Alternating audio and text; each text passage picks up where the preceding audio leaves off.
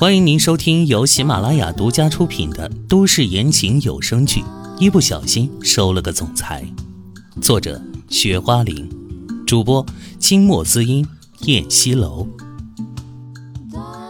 第十一章，只为了让他滚蛋。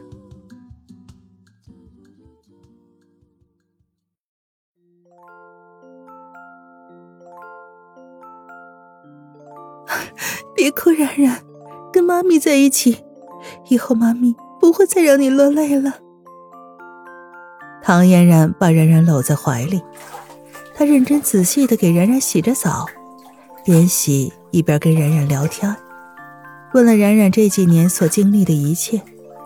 听着听着，她简直都受不了了，真想把那个恶人帮的头子给千刀万剐了。冉冉，我和跟你一起的孩子。都被你们老板给弄残疾了，为什么只有你好好的呀？你们老板为什么会优待你呀？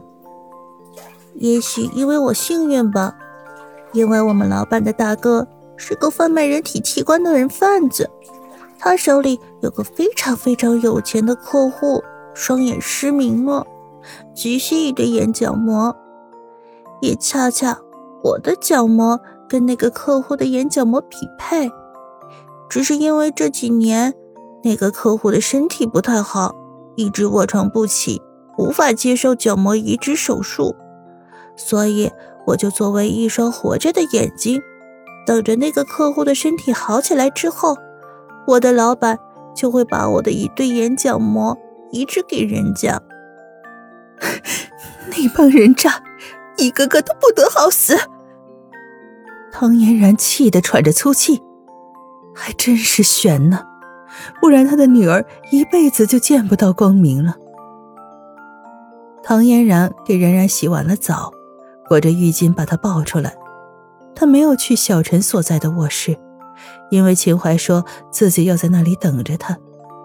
于是他把冉冉抱进了旁边的卧室里。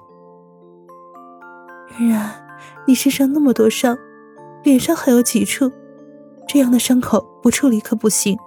我去给你拿药。唐嫣然将冉冉放在床上，给她盖上被子。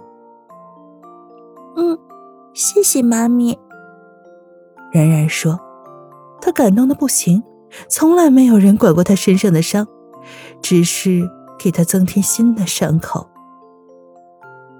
唐嫣然刚一回头，只见秦淮已经走到她面前，她吓了一跳，这家伙走路都没有声音的吗？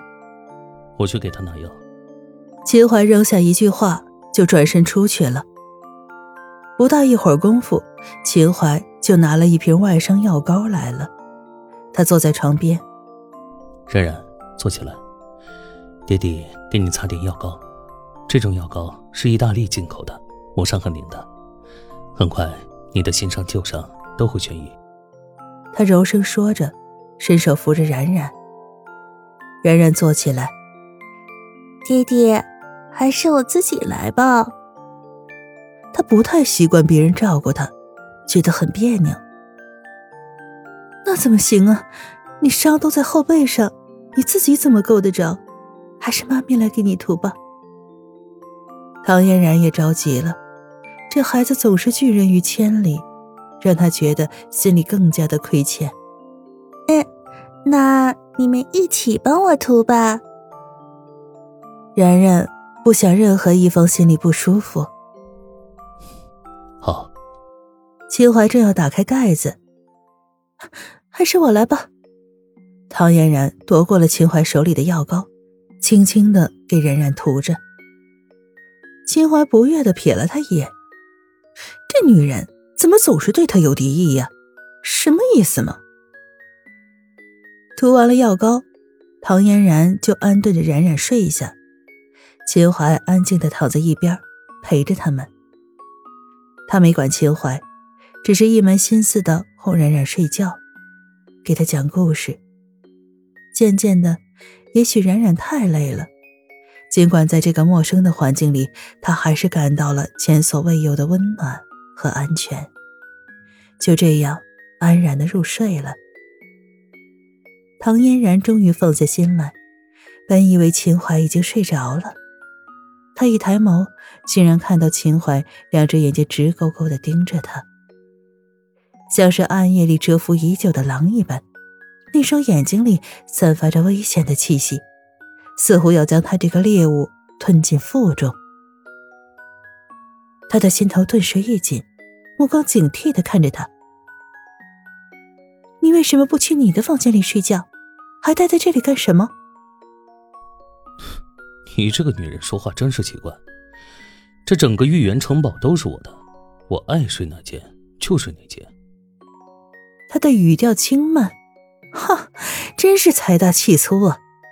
他也就是为了儿子，这才委屈在这里。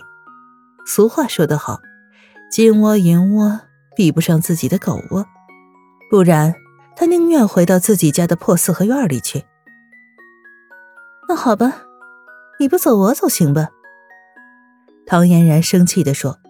他瞬间翻起身，正准备下床，却不小心把床头柜上的台灯碰倒了。那台灯掉在地上，碎成了几瓣。金华立即坐起身来，循声望去，俊脸微沉。他愣愣的看着地上残破的台灯，瞳孔睁大，心里咯噔一下。这下可糟了，这家伙的家里任何一个摆件都很值钱，这台灯一看就不是个便宜货。这下可怎么办呢？他咋就这么不小心呢？他转头看向秦淮，只见秦淮瞪着他，脸上浮现出了愠怒之色。嗯，秦淮少爷，抱歉啊，你看，我真的是不小心打坏你的台灯的。他皮笑肉不笑的，尴尬的说，娇俏的脸上满是愧色。你以为道个歉就没事了吗？你知道我这个台灯值多少钱吗？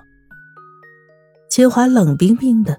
将声音拉得冗长低沉，他还正愁抓不住这女人的把柄呢，正好来了个机会。哎，这这这这能值多少钱呢？我赔你就是了。他的语言已经无法掩饰自己的心虚，话都说不利落了。秦淮的心里轻笑了一声，走到他的身边，在他身边坐下来。陪。好啊，这个台灯是我从巴黎的拍卖会上拍来的，当年慈禧太后用过的台灯。我当时拍的价格是一千万。他云淡风轻的说，好像一千万从他的口中说出来，就像是平常的人说起一毛钱的那种态度。一一千万！唐嫣然惊得从床上跳起来，他本想着那台灯挺贵的。再贵也就十几万块，这对他来说也不是一笔小的数目。两年省吃俭用也是可以凑上的。这下可好了，一千万呢，光是这个数字就能把他吓个跟头。有钱人是神经病啊，干嘛要买这么贵的台灯呢？秦淮看他动静这么大，扭脸看了一眼正沉睡中的然然，对他嘘了一声。叫他别吵醒孩子。唐嫣然看了一眼然然，又强迫自己安静的坐了下来，像个受气的小媳妇似的，弓着膝盖坐在床上，耷拉着脑袋。秦淮看他的样子，偷偷的一乐，这一下他可有机可乘了。他刚要说话，谁知此时唐嫣然突然抬起头来。一双明媚的眸子充满了皎洁的狐疑。秦淮，你是故意坑我的吧？虽然他怕吵醒然然，故意压低了声音，但是丝毫不影响他质疑的力度。跟这个什么都不懂的女人讲话，他被气得吐血了。他无语的瞅了他一眼，扭过头，拿过了床头柜上的手机。划开了屏幕，正在翻看电话簿。唐嫣然的声音从耳边传了过来：“你这是干什么？”给雷诺打个电话，叫他拿上这个台灯的碎片，带你去古玩鉴定中心鉴定一下。你到那时候就知道这个台灯的价值了。秦淮带着一丝幽怨的声音说：“他的话音未落，洁白的长指甲已经点在了电话号码上。唐嫣然见他这架势，万一到时候把雷诺叫来，把这台灯检验一番，就是这个价值的话，他岂不是很丢脸？唉，还是算了吧。秦淮这家伙本就是世界首富，家里的台灯值个一千万，也不是什么稀奇的事儿吧？他也别再矫情这么无聊的事情了。